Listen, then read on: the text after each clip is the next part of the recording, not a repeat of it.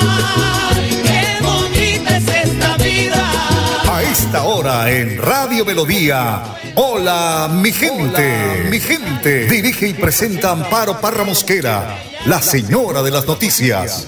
Hola, mi gente. Programa de orientación periodística y de servicio social al servicio de Bucaramanga y Santander y con los hechos que suceden diariamente en el país. De lunes a viernes, de 8 a 8 y 30 de la mañana, para que usted esté bien informado. Señoras y señores, con ustedes. Amparo Parra Mosquera, la señora de las noticias. Ay, ay, ay, ay, qué bonita es esta vida. Y aunque no sea para siempre, si la vivo con mi gente, es bonita hasta la muerte con aguardiente y tequila. Oyentes de Hola mi gente, tengan ustedes el mejor de los días. Les saludo hoy jueves 14 de julio. Estado del tiempo, a esta hora 20 grados de temperatura, cielo, vamos a tener cielo eh, un poco nublado y soleado, mayormente nublado y soleado también dice el ideal. Bueno, ayer yo no sé si ustedes sintieron lo que yo sentí oyendo la narración de la vuelta del Tour de Francia eh, regresarse uno, dice la gente, no, recordar no, es que recordar es vivir. Aquellas épocas donde estaban los papás de uno, los abuelos con el transistor, el transistor escuchando la vuelta a Colombia, la vuelta, bueno, todas las vueltas. Eh, el Tour del Avenir, eh, bueno, todas las vueltas que tiene el mundo. El colombiano Nairo Quintana que se mostró satisfecho por los resultados en esta primera etapa de alta montaña del Tour de Francia. Mire, fue algo que se le pone a uno la piel de gallina, ¿sí? Y hoy solo puede tener alegría el pueblo colombiano y de, ver la grandeza de Nairo, de Nairo, cómo se crece Nairo Quintana cuando tiene esta clase de competencias. Eh, de verdad que fue emocionante escuchar, y es que si algo yo aprecio como periodista, es la narrativa de los, de los, de los locutores, de los narradores deportivos, que eh, son impresionantes narrando, son una cámara fotográfica en la calle, en la carretera, donde los pongan. Y esto es una grandeza inmensa para estos seres humanos que también se exponen en estas vueltas porque pues, hay tanto peligro, ¿no?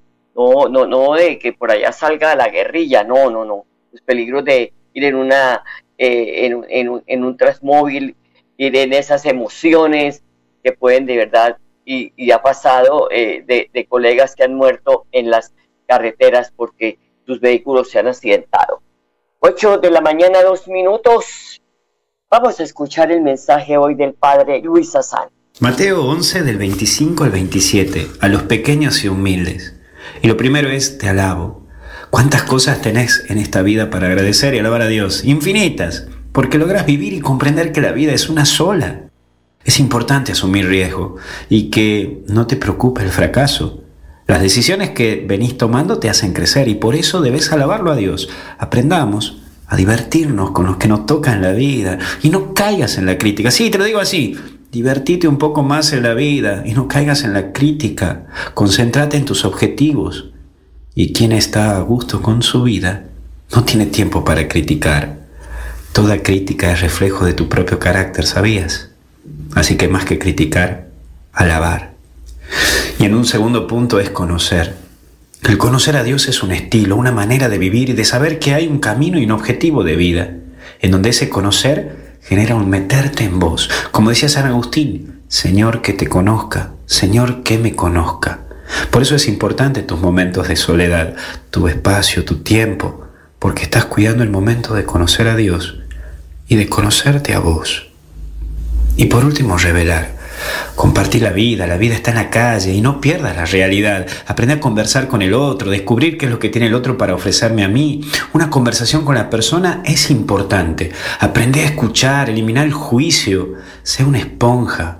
Aprender porque todos tienen algo de Dios, todos tienen algo para aportar a tu vida. Compartí, no seas una persona distanciada de todos. Es allí donde Dios también se revela. Da lo máximo para sacar lo mejor de vos. Ponete a explotar tus habilidades y fíjate qué es lo que sabes hacer mejor. No dejes que tu orgullo sea mayor que tu humildad. No dejes que tus límites bloqueen tu autoestima, porque tenés que vivir, tenés que vivir como si cada día fuera tu último día. Y como aquella frase que alguna vez escuché, el valiente no puede vivir para siempre, pero el cobarde no vive en absoluto. No vivas de nostalgia ni de miedo, viví el hoy con Dios, y eso llevará a que otros alaben a Dios al verte a ti cómo llevas tu vida. Que Dios te bendiga, te proteja y te acompañe en el nombre del Padre, del Hijo y del Espíritu Santo. Y con Jesús hasta el cielo no paramos. Gracias, Padre, muy amable por este mensaje tan hermoso que nos entrega a esta hora de la mañana. Aquí no la vigente. Además, contarles que se cayó la ley que suspendía el vencimiento del pase, pues que eh, la licencia de conducción. Pero eso no va a decir que usted no va a tener que hacer este, este proceso, este procedimiento, no. Quienes tengan este documento vencido tendrán plazo hasta junio del año 2023 para actualizarlo, ya que tienen de aquí al resto del 2023 y no es que en junio del 2023 esté todo el mundo aglomerado allí, sino que tienen todo el tiempo para hacerlo. En el orden del día de la Corte Constitucional de este miércoles 13 de julio figuraba este tema de gran relevancia para los conductores del país el asunto sobre el giro de la última diligencia judicial de la tarde de ayer fue la demanda de suspensión por vencimiento de la licencia de conducción que había colocado un ciudadano y la Corte Constitucional ha fallado, ha tumbado ese, ese, está, ha suspendido el vencimiento de la ley que obliga a renovar el pase y ahora tienen hasta el 23 de junio, se tenía hasta el, hasta el primer, primer enero, en enero del 2023, ahora hasta el 23 de junio del 2023. 8 de la mañana, 6 minutos, la financiera como, como Ultrasan entrega 4 mil millones para educación. Con la entrega de estos recursos a los asociados que se postulen a través de su página web por apoyo educativo financiero como Ultrasan, se continúan aportando a la educación formal y no formal. Esta iniciativa hace parte de la responsabilidad social de la cooperativa en su compromiso por aportar al desarrollo de la comunidad. Para acceder a uno de los apoyos educativos, los interesados deben inscribirse a través de la página web www.financieracomultrasan.com.co. Repito, www.financieracomultrasan.co.com hasta el 31 de julio de este año, cumpliendo con los requisitos establecidos.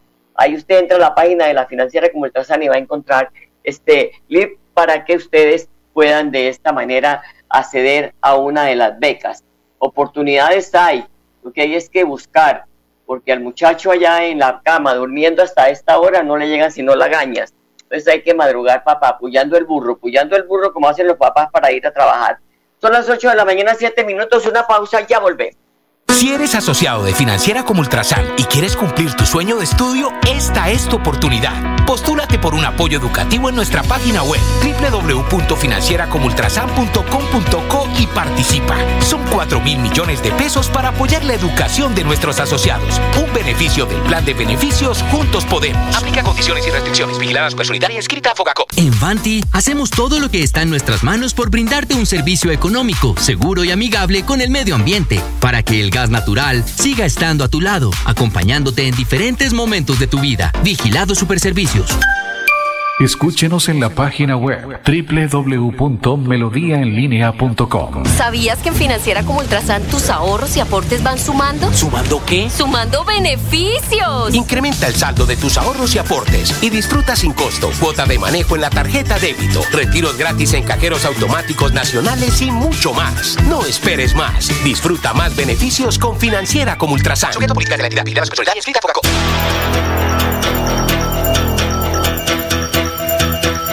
Radio Melodía, la que manda en sintonía.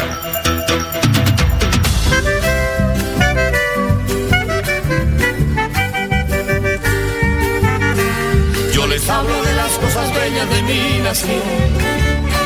Del café, del petróleo, esmeraldas en producción. De su gente amable, de sus deportistas, sus profesionales y de sus artistas sus cordilleras y de sus llanuras, de esta tierra buena, como no hay ninguna. 8 de la mañana, 9 minutos. Eh, la última encuesta de Inbamer sobre el, eh, la forma como los alcaldes están trabajando, sobre si se aprueban o no esa gestión que están haciendo los mandatarios de las capitales de departamento, pues tenemos que en el caso del alcalde de Bucaramanga, Juan Carlos Cárdenas, aumentó 8 puntos en el porcentaje de aprobación. Pasó de 36% a 44% en julio. Tiene muy buena oficina de prensa en este momento el alcalde. Hay que felicitar a la oficina de prensa de la alcaldía de Bucaramanga. Entrega muy buena información, muy puntual, muy oportuna y no espera pues mandar el boletín de tres días después porque ya no es noticia. Lo que no, ¿para qué leer un periódico de ayer? No, hay que ser así, ya, ya, en bombas. De igual manera, tu porcentaje de desaprobación bajó también, pasando de 56 a 52% con cuatro puntos porcentuales. Pues muy bien por el alcalde de Bucaramanga, que se está dando esta oportunidad, porque es que los alcaldes salen y los gobernadores de los cargos y no salen al cuarto ni del olvido, ni, ni allá al cuarto San Alejo. Ellos salen a tener aspiraciones. Si la gente oye constantemente qué hacen sus alcaldes en los municipios, porque no solo se dedican a la vacunación, hay que ejecutar un plan de desarrollo, hay que contarle a la gente qué es lo que están haciendo, pues de esta manera van a tener más popularidad. Esto es lo que se espera y de las oficinas de prensa y por eso felicito la oficina de prensa de la alcaldía de Bucaramanga. 8 de la mañana, 11 minutos.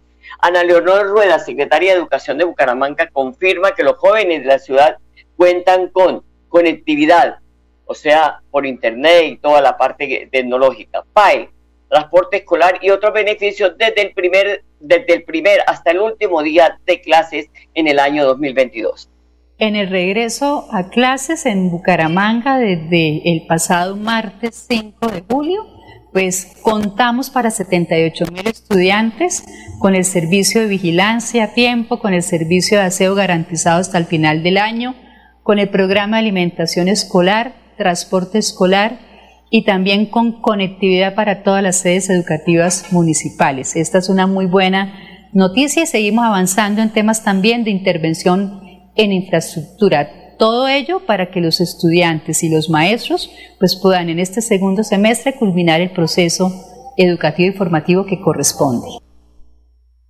Precisamente hace unos días en un trino el alcalde de Bucaramanga, Juan Carlos Cárdenas, se sentía muy contento, muy feliz del avance que tiene la obra en el Colegio Santander, que se está haciendo renovación, que se está construyendo porque él es egresado de ahí. Qué bueno que los alcaldes, los gobernadores recuerden de qué colegio salieron para que le den la manito a su colegio y de verdad pues puedan contar con una infraestructura moderna, bien bonita, porque pues para qué va uno a, decir y, a criticar y a despotricar si se están viendo, se está viendo la inversión en el país, en infraestructura, en, en toda esta modernidad que deben de, que debe tener los colegios para sus estudiantes. 8 de la mañana, 13 minutos, vamos eh, con Gustavo Andrés Guillo, eh, que es el representante del Consejo de Padres de Familia y la institución educativa que también está de la CDB eh, advierte que la obra beneficia a cerca de 400 niños y niñas de primaria y preescolar. Es una cancha que inicialmente tenía un desnivel grandísimo,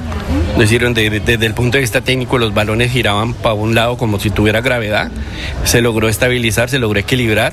Eh, y pues obviamente, a pesar de que es un colegio que tiene una edad antigua, pues es una obra que va a beneficiar a los, a los niños, ¿no? Es como lo más importante es que quedan con unas condiciones, con juegos nuevos, bancas, graderías arregladas, organizadas. Eh, los lavamanos también los vamos a corregir, le vamos a colocar, le estamos arreglando, le estamos arreglando todo el entorno a la cancha.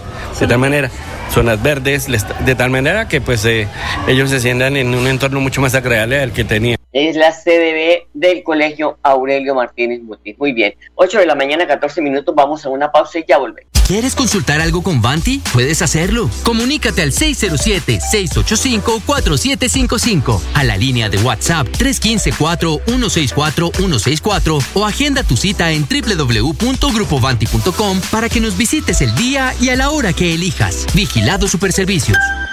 Si eres asociado de Financiera como Ultrasan y quieres cumplir tu sueño de estudio, esta es tu oportunidad. Postúlate por un apoyo educativo en nuestra página web www.financieracomultrasan.com.co y participa. Son 4 mil millones de pesos para apoyar la educación de nuestros asociados. Un beneficio del plan de beneficios Juntos Podemos. Aplica condiciones y restricciones. Vigiladas Personalidad y escrita a Focaco. Escúchenos en la página web www.melodiaenlinea.com.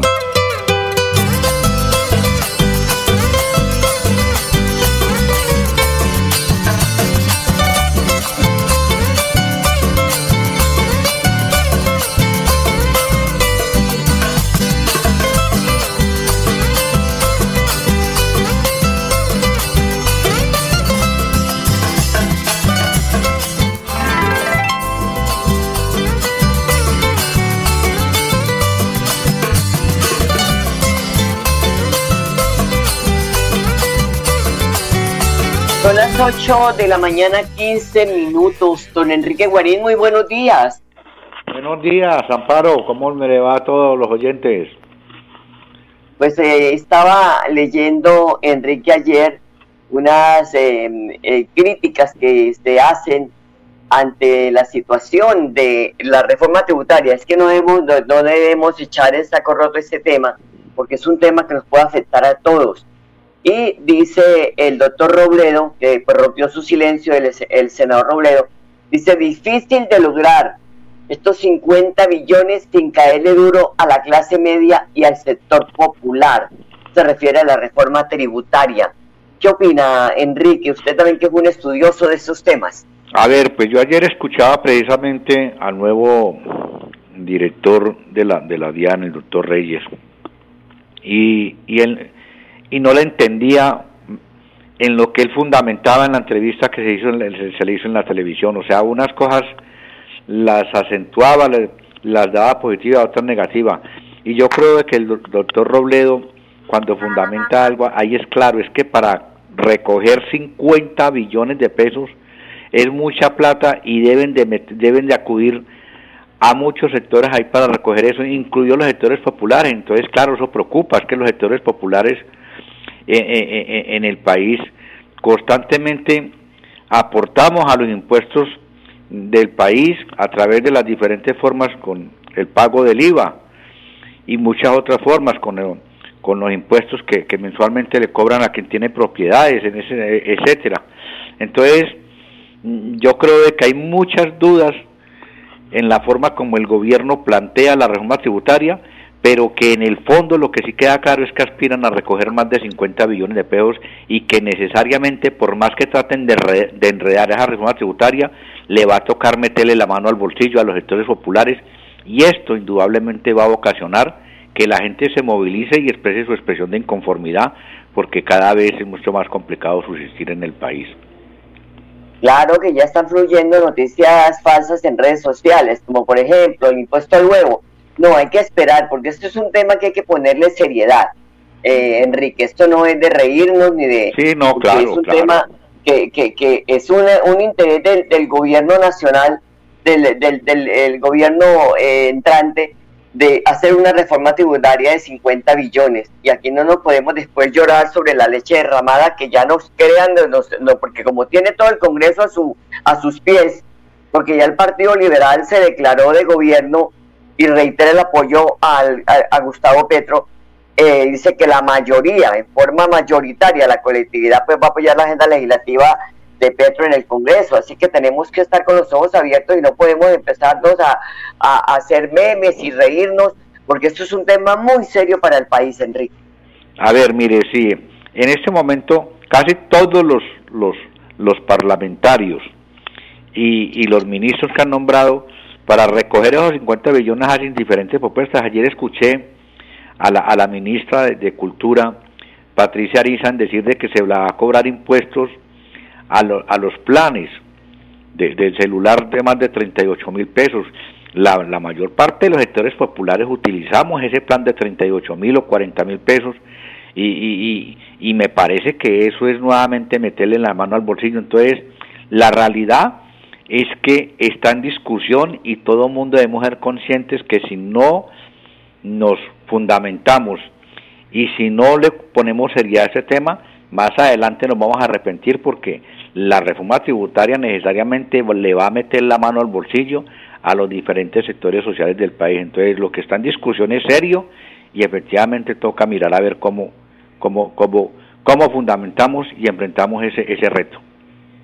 Aquí aplicamos esa frase de mal gusto. Si no, nos si no abrimos los ojos, vamos a terminar clavados. Sí, sí, eso es una realidad. Son las 8 de la mañana, 20 minutos. Estamos conversando con eh, Enrique Guarín, panelista de esta mesa de trabajo. Hola, mi gente.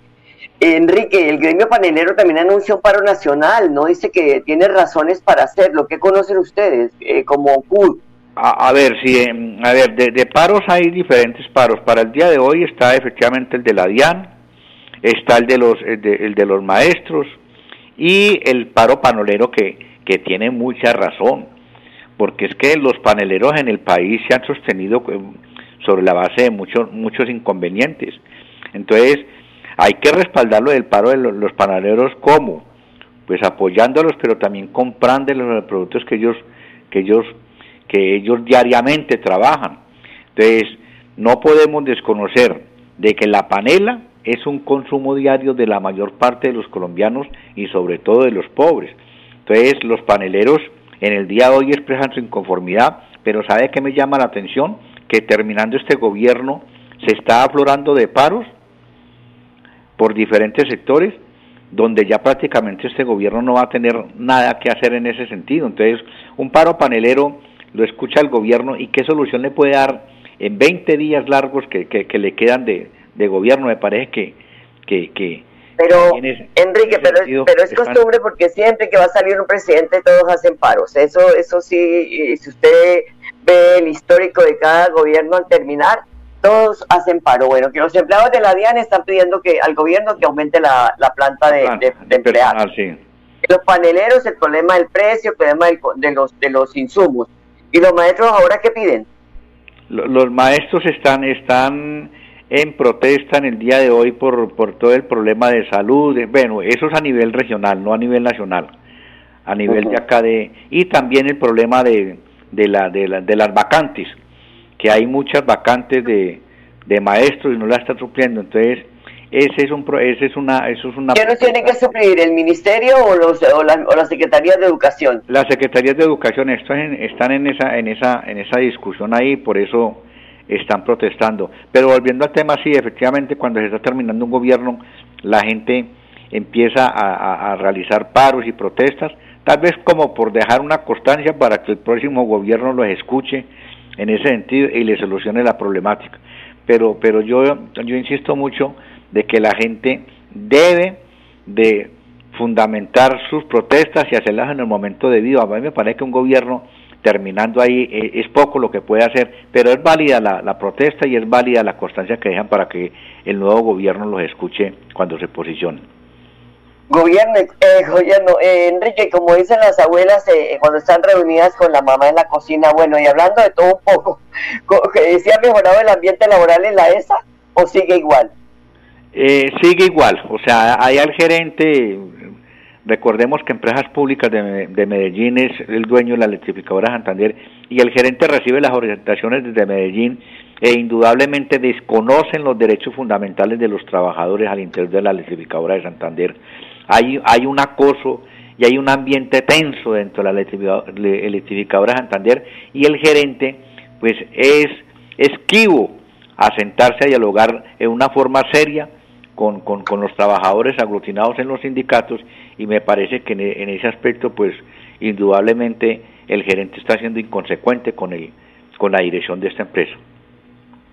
Oiga, me contaba hace unos días eh, una, un empleado de Ecopetrol decía que cuando estuvo Genaro Gutiérrez en la empresa, el, el, el, el, el, argumento de él era, yo no voy a pelear con el sindicato, es que el sindicato son empleados de aquí, me tengo que sentar con ellos, conversar con ellos, cuál es la situación que tienen, que era un ambiente muy bonito en el trabajo con Genaro Gutiérrez.